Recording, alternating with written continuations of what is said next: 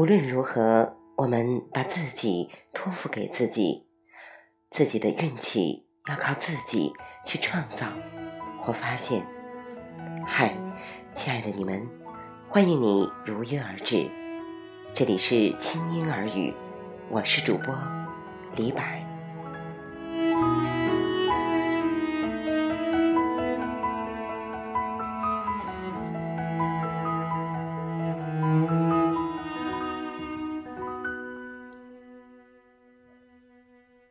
有一段时间没有更新我的《鱼之乐》系列节目了。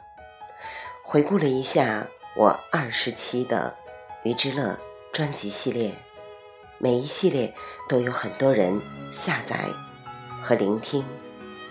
在这里，我仅代表我自己和我们的老师王东岳先生，对感兴趣这类节目的听友表示感谢。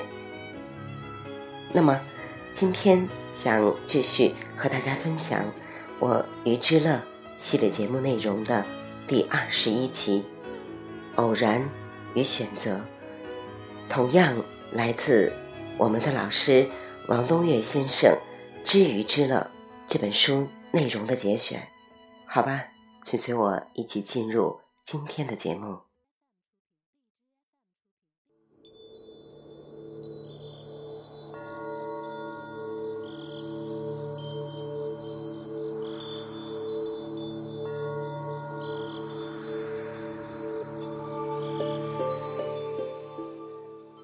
中国人比较爱讲缘分，这大概与天命观念和佛教文化的流行有关。譬如孔子说：“五十而知天命”，意思当然是指人的命运是预先注定的。他年过半百才能理解其中的奥妙。于是缘分或机缘看似巧遇，实乃定数。他不能改变什么，只能戏弄人生。不过西方人更相信偶然，尽管在他们那里诞生的科学恰恰是专门研究必然的。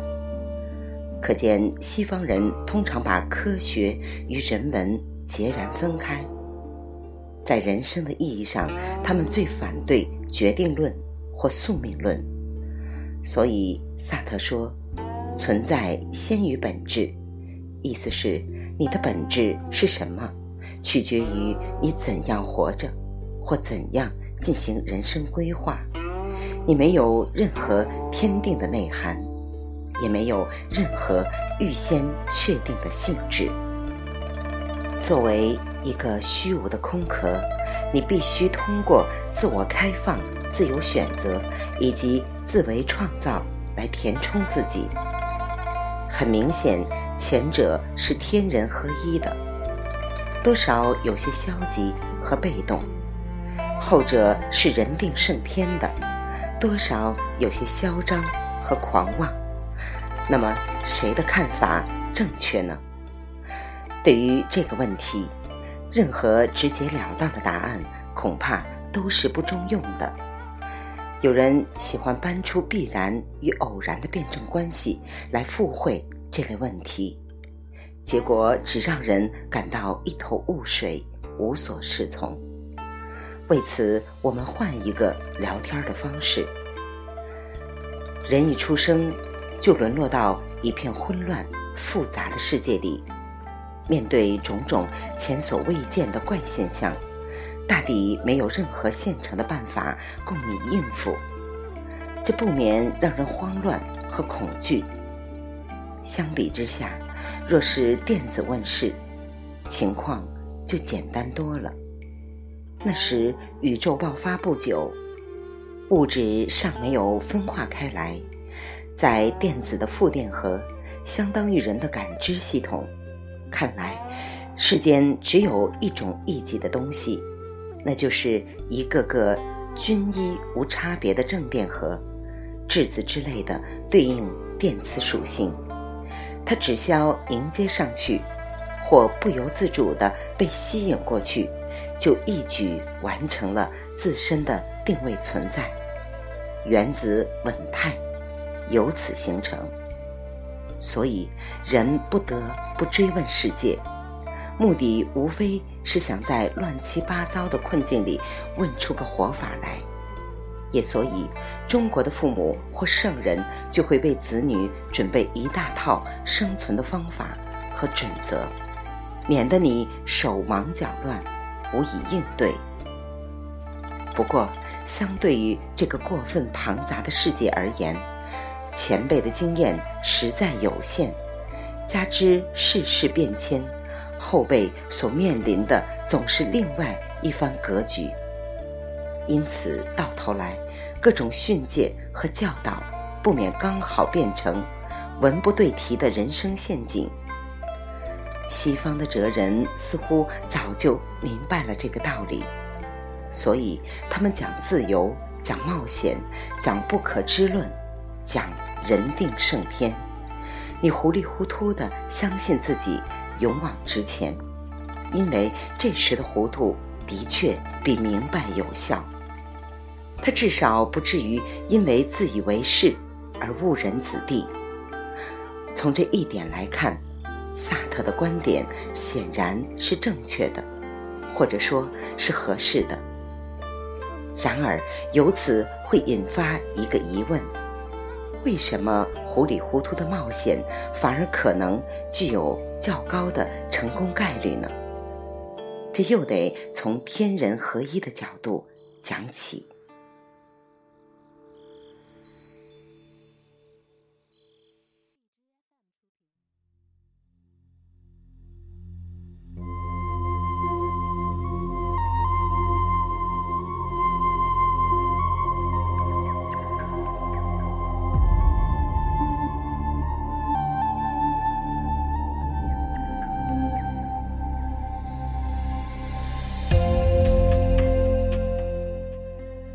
人原本是天地的造物，他因此先天就禀赋着应和自然的潜能，否则他或他的前身，即进化过来的生物先祖，早就被自然选择淘汰了。换言之，每个人的性格倾向、行为方式乃至思维格律，其实都是先天给定的，后天的学习过程。和畸变行为，说到底不过是基因潜能的调动和焕发而已。所以，即便大家接受的是同一种教育，个人的个性和气质也会迥然有别。也所以，每个人总不免在同一类问题上犯错误。就像《伊索寓言》里那位猫变的美女。一见老鼠便由不得会猛扑过去一样。既然如此，一个人本着自己的兴趣、爱好和直感去做事，当然就会产生较高的成功概率和行为效果。因为兴趣、爱好和直感其实就是他天生素质的苗头和导向。从这一点上说，自由选择的合理性恰恰出于天人合一的规定性，二者不存在丝毫的悖逆和矛盾。关于基因操纵的行为，有一个典型的生物实验可以说明问题。蜜蜂群体里有一种传染病，名叫吸蛹症，或腐臭病。该病主要侵袭尚在蜂房中的幼虫。生物学家发现，蜜蜂可分为卫生型和易感染型两种品系，二者的行为方式判然有别。卫生型的蜜蜂会把病蛹从蜂房里拉出来丢到巢外，从而避免传染病的蔓延。易感染型则无动于衷，结果受害很大。罗森比勒用两种品系的蜜蜂进行杂交，产生出第一代杂交品种全是不卫生型。这表明支配卫生行为的基因是隐性遗传的。后来，他又用第一代的杂交种与卫生型亲本进行回交，得到三种行为方式的后代。第一类是卫生型的，第二类是不卫生型的，第三类竟是打了折扣的。但是第三类，他们能够找见病蛹，并将蜂房上的蜡盖揭开，但卫生行为到此为止。他们不肯把病虫扔出巢外去。罗森比勒据此推断，那些不卫生型的回胶品种可能只是不具备揭开蜡盖的行为能力。于是他帮着他们打开盖子，果然，其中有一半蜜蜂立刻将病蛹拖出巢去。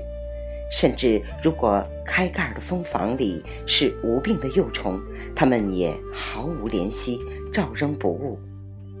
可见，卫生行为是一个相当复杂的遗传组合，它要涉及识别病蛹、揭开蜡盖和脱气朝外三个相互分立而又前后关联的动作。你看，行为遗传居然细微到。如此程度，谁还敢说它的机缘和选择是完全偶然和彻底自由的呢？比方说，你巧遇了某种机缘，可你是否具备鉴定它是一个难得的机会的识别能力呢？再譬如，你进行了一次重要的选择，可你是否具备能够把这项选择贯彻到底的行为禀赋呢？如果不能，那个客观的机遇还算缘分吗？而且，那个看似最佳的选择，难道不是恰恰把你引上歧途吗？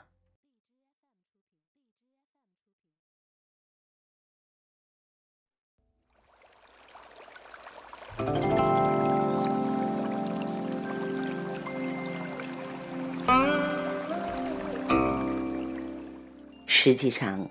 人类应付世事的前提远比动物要复杂的多，它不光受到诸多先天因素的影响，后天条件也是一系列不可忽视的要件。因为从生物演化的进程上看，越高级的物种，后天生长和发育的过程越长，参与学习的能力和内容就越多。也就是说。这里存在着一个调动和发挥其先天潜能的条件，倾向于越来越复杂的自然规定。好比一个有头脑赛过牛顿的孩子，一出生就不幸落在了穷乡僻壤的失教育环境里，而他又偏偏不具备朱元璋那份冲出山谷谷刹的果敢基因。结果，当农民他显得太聪明、太挑剔；想当牛顿，他又斗大的字不识一筐。即便后来你给他移植上了勇敢的基因，他却不免要闹哄哄的扛枪造反。反正他能否成为划时代的科学家，总像是一个说不准的局面。到了这一步，你还能分清天命？与选择必然与机缘的界限吗？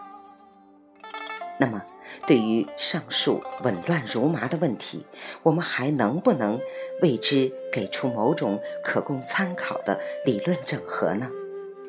这个问题必须分作两步来谈。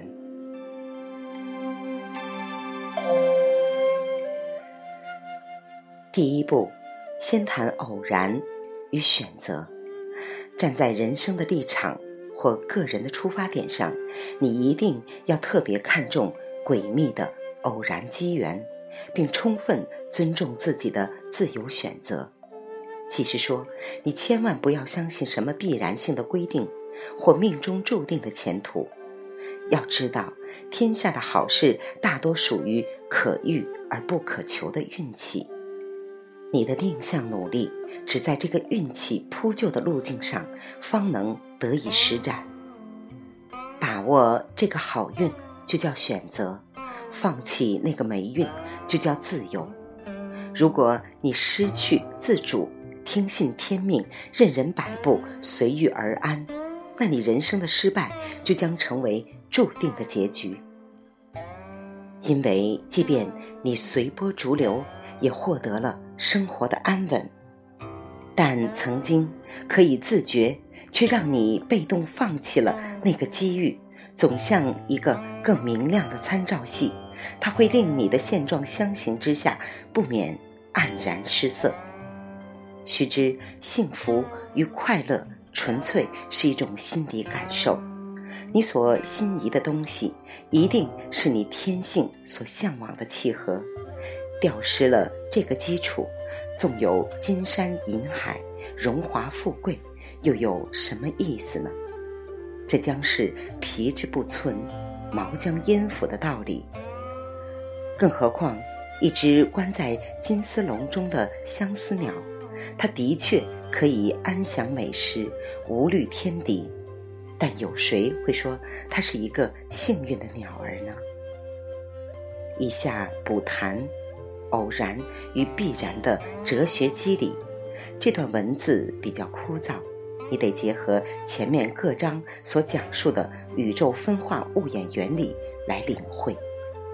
必然性是指物质趋于指数分化的注定走势，偶然性是指任意分化者与其他分化物发生随机耦合或点式依存几率递减的当下状态。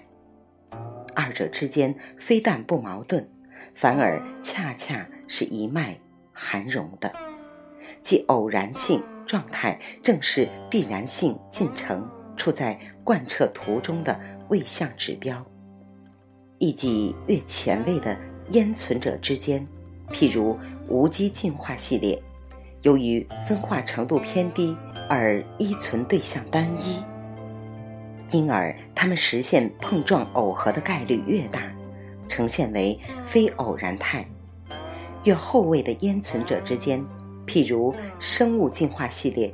由于分化程度偏高，依存对象纷杂，因而它们发生邂逅、相遇的概率越小，成为偶然态。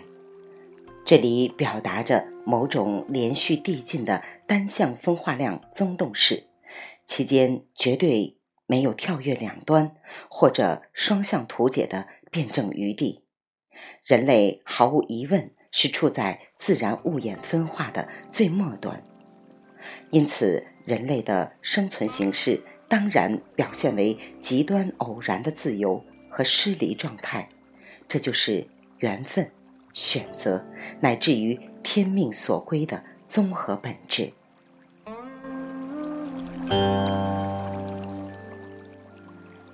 现在我们可以恢复采用切合实际的直观方式。来讨论一下有关必然和天命的第二部话题了。尽管从个人的角度看，你的人生全凭你的自由的拓展和尽情的创造来定性，但你自身的生物素质和社会舞台却是预先给定的，由不得你自己随意再塑或另行建构。当然，这一点尚可以置之不理。甚至只有不顾及它，你才能够肆意挥洒，无所不为。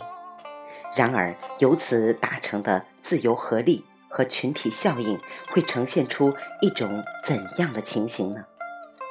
生物学家史密斯等人曾经发现了一种叫做进化稳定策略，在这里简称 ESS 的自然现象，其概念可以这样描述。在任何生物群体中，即使每一个个体都自由地选择最有利于自己的行为策略进行活动，无论这种选择是出于有意识的考量，还是无意识的本能，他们最终总会达成某种社会化的稳态平衡结构。举例来看，假设某一动物群里有两类不同行为的特征的个体。一类比较蛮横凶猛，我们把它称为鹰派；一类比较怯懦平和，我们把它称为鸽派。在竞争中，鹰派欺负鸽派，总占优势。于是，或者由于鸽派找不见老婆，无法传宗接代，或者由于鸽派有意识的学着蛮横而变成鹰派。无论如何，鸽派的数量不免渐渐萎缩，由此鹰派的竞争对手必将是鹰派。少数鸽派会躲在一旁做壁上观。乍一看，这些鸽派是吃了大亏的，但他们。至少暂时保住了性命，且多少总会得到一点儿残羹剩汁，即他们的平均收益终归还是正值。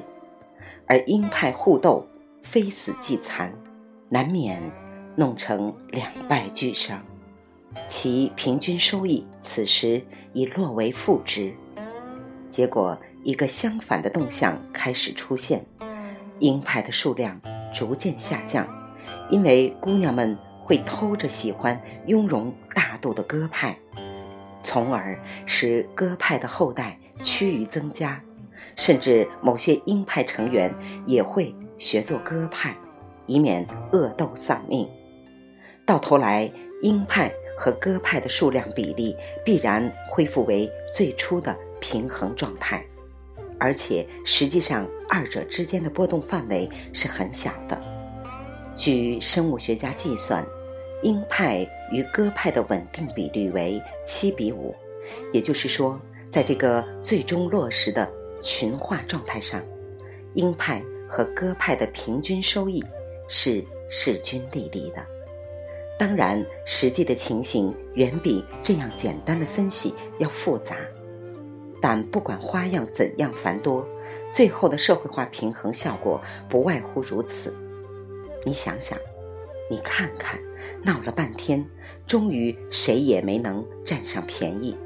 当初每个人的自由选择和奋力拼搏，都是何苦来着？至此还不算完结。要知道，社会一旦形成，它就有了自身演化运动的规律。而且，它必然反过来影响你的缘分、自由和选择。个人和社会之间由此达成某种互动效果，这种效果你是无法察觉的，因为你所遭遇的全是偶遇的机缘。